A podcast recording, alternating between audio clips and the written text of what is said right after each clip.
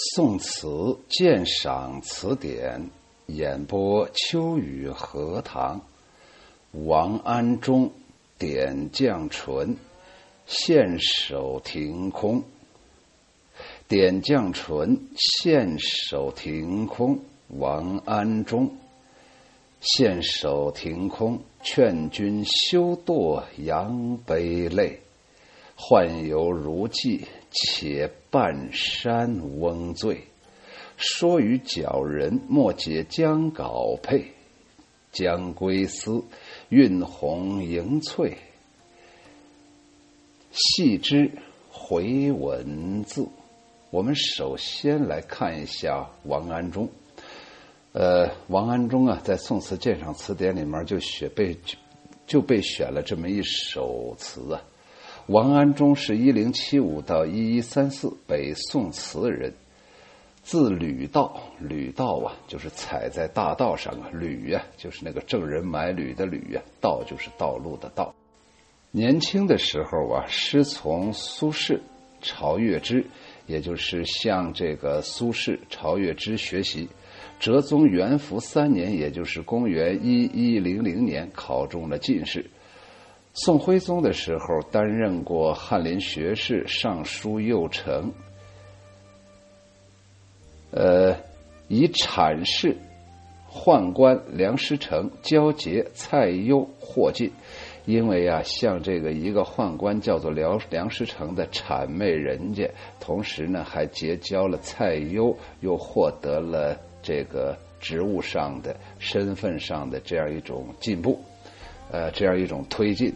同时呢，复和这个宦官童贯，呃，赞成赴燕山之役，出镇燕山府。后来又任呃建雄军的节度使啊。宋高宗继位，又内徙，就是回到内地啊，那迁徙到里，迁徙到这个关内呀，呃，到了道州，复任左中大夫，不久就去世了。据《调息余隐从化后集》，这首词是宋人归襄阳之作。襄阳是古代的军事重镇，历代的文人墨客呀，大多都有吟咏，所以这首词多用有关襄阳的典故。刚才有一本书啊，叫做《调息余隐从化后集》，我们来看看调息是什么。要想知道调息是什么，先看看这个调啊，上面一个草字头，下面一个号召的召。哎呀，朋友一听不对呀，这个是我吃的红苕啊。对，秋雨荷塘啊，呃，就喜欢吃红苕，而且呢，我们原来在东北的时候，那个地方不叫红苕，叫地瓜，红苕的苕，但是它仅限于读红苕的时候才读苕，它更多的时候读成条。第一个意思，古书上指的是凌霄花，你看看多浪漫呢。第二个呀，指的是条子，就是一年生或两年生的草本植物啊。那个它的那个茎叶的茎啊细长，羽状复叶，花是紫色，可以做绿肥，也叫野豌豆。第三个指的是苇子的花，就是芦苇上面那个苗子，就叫做条。哎。那么什么是调息呢？调息呀，是在浙江省的北部，是浙江八大水系之一，是台太湖流域的重要支流。由于流域内沿河各地盛产盛盛呃盛长的是芦苇呀，呃，进入秋天的芦花飘散水上啊，如飞雪，引人注目，所以当地的民居民呢称芦花。刚才说了。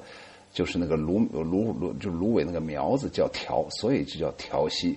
它由东西两个条溪组成，因为两条溪水呀大小相仿，所以也叫姐妹溪。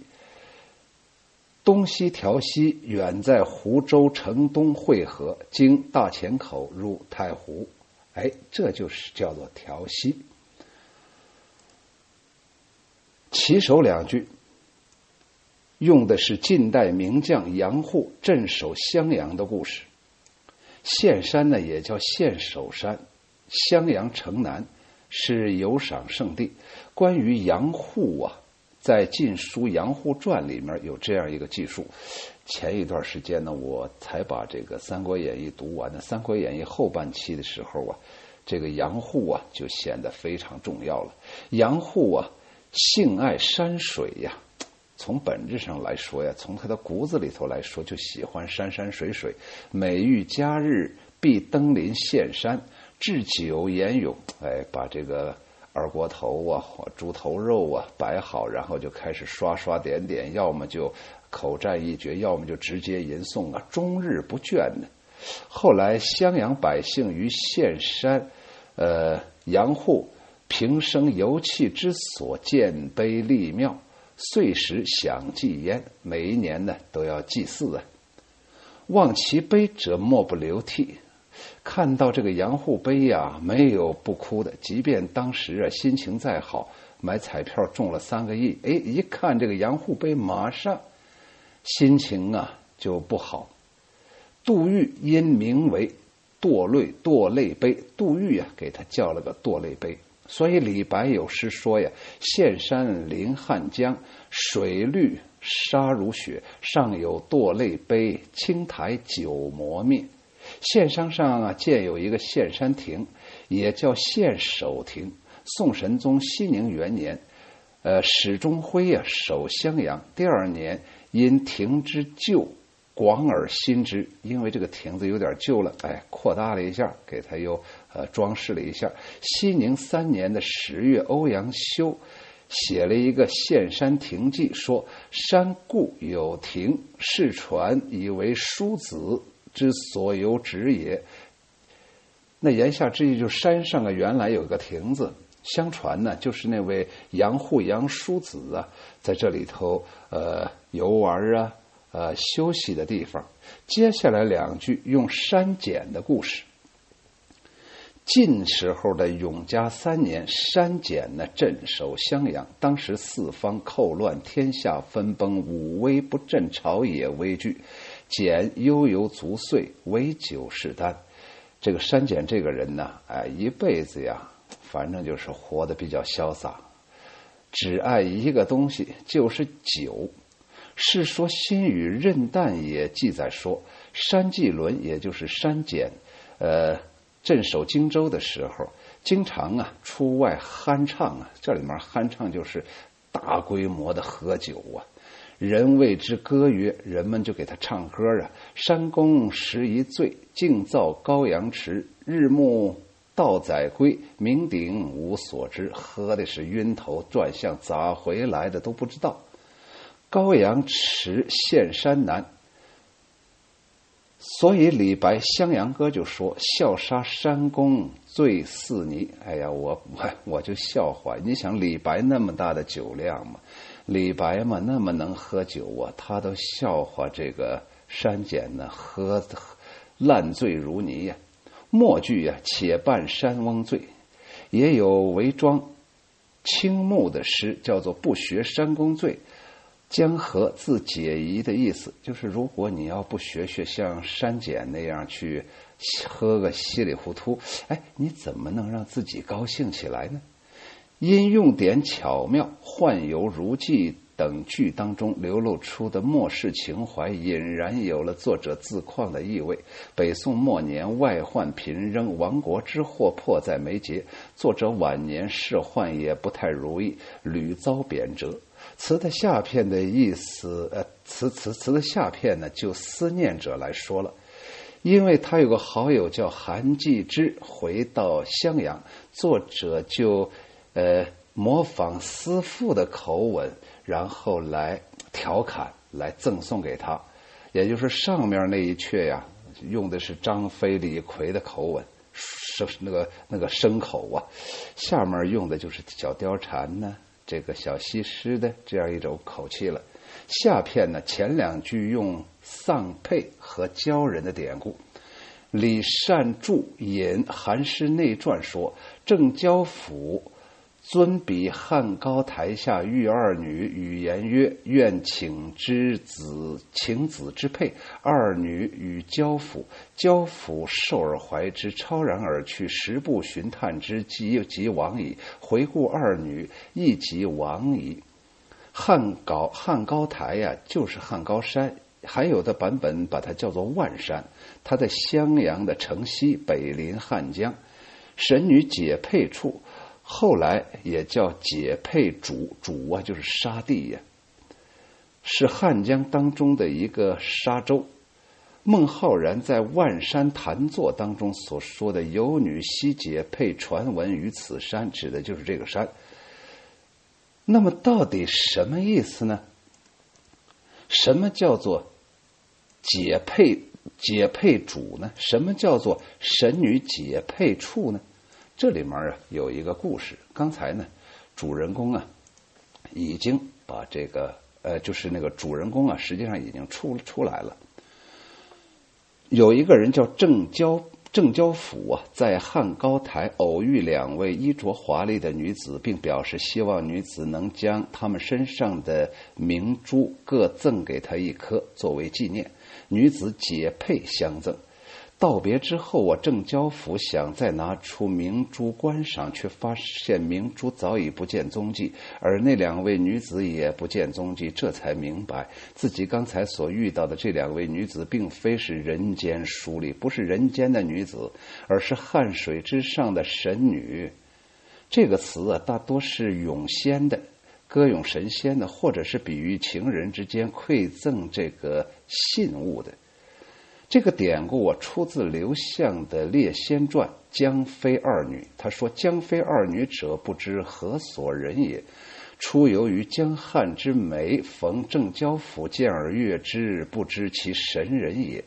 谓其仆曰：‘我欲下请其配。’遂手解配与交甫。交甫悦受，就是很高兴的接受了，而怀之中当心，屈。”区去数十步，是配空怀无配，故二女忽然不见。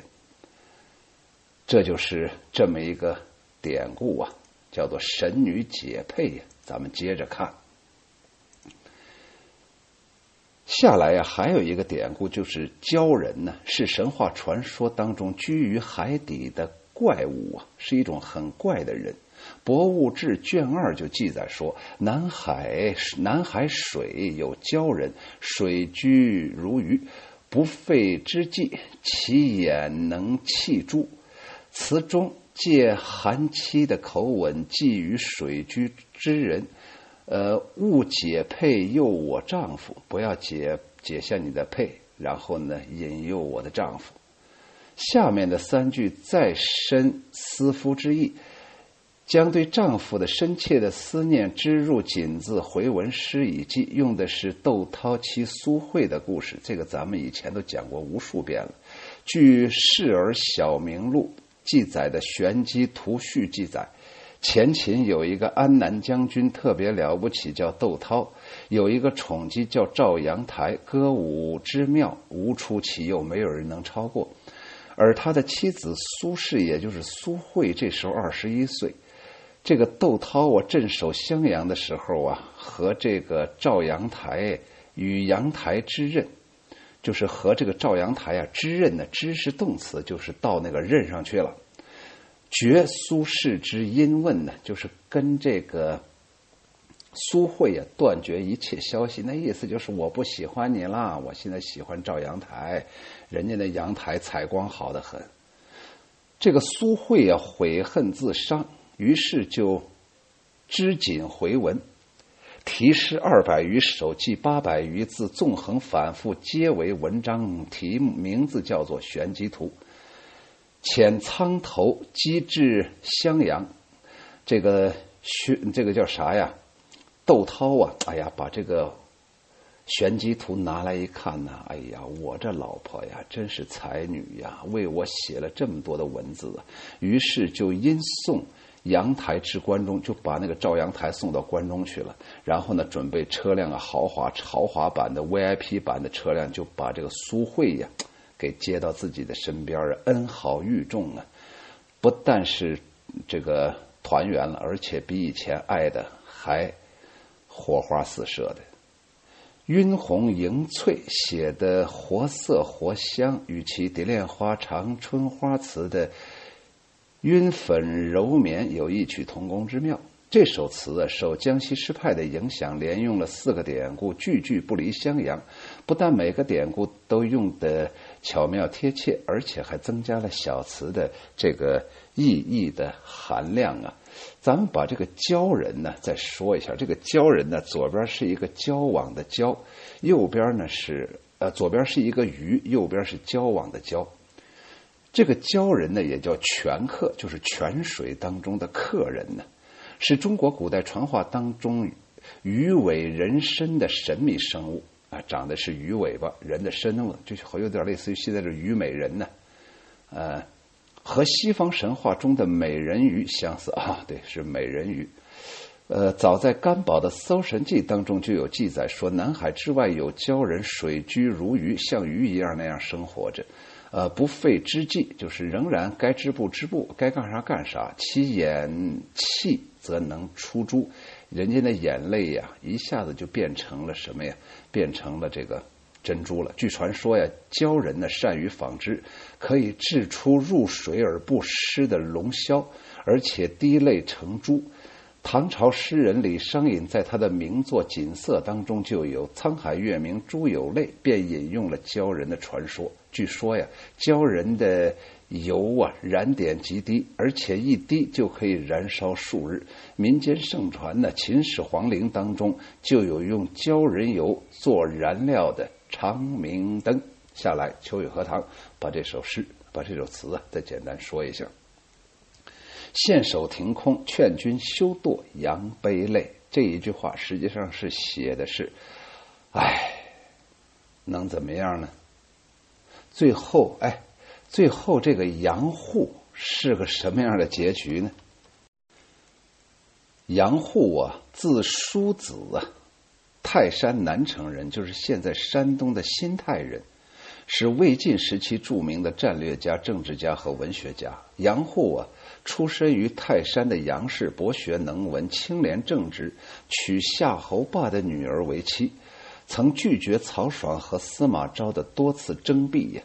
后来被朝廷公车征拜，司马昭建武等爵制的时候，呃，以功封为巨平子。晋。代魏之后，司马炎有吞吴之心，乃命杨户坐镇襄阳，都督荆州诸军事。在之后的十年里，杨户是屯田兴学，以德怀柔，深得军民之心。一方面善甲驯卒，就是整理好盔甲呀，各种各种武器呀，然后呢，同时训练士卒，广为戎备呀，就是做好啊征战的准备，做好了伐吴的军事和物质准备。并在吴将陆抗去世之后上表奏请伐吴，却遭到众大臣的反对。咸宁四年，也就是二百七十八年，杨户暴病回洛阳，同年十一月病故。临终之前，举荐杜预来代替自己。死后获赠侍中、太傅，他的谥号是成。这下大家就明白了，原来呀。作者呀，想表达的意思呀，就是哎，我也像杨户一样，最后临门一脚，咋就踢不进去呢？这里面也就证明了为什么是杜预给那个碑叫堕泪碑呀。人们感到遗憾呢，同时也感念杨户啊，镇守襄阳这这若干年呢，给当地百姓所带来的福气呀。为官一任，造福一方，老百姓感念他的恩德呀。但是王安忠在这首词里面，我估计更多的呀是表现出他有杨户那样的才，但是呢，也许还真的没有杨户那样一种善始善终。也许可能再往前跳一下，就是哎，在自己马上就要成功的时候，有人掣肘啊。下一个呀，就是山翁最删减呢。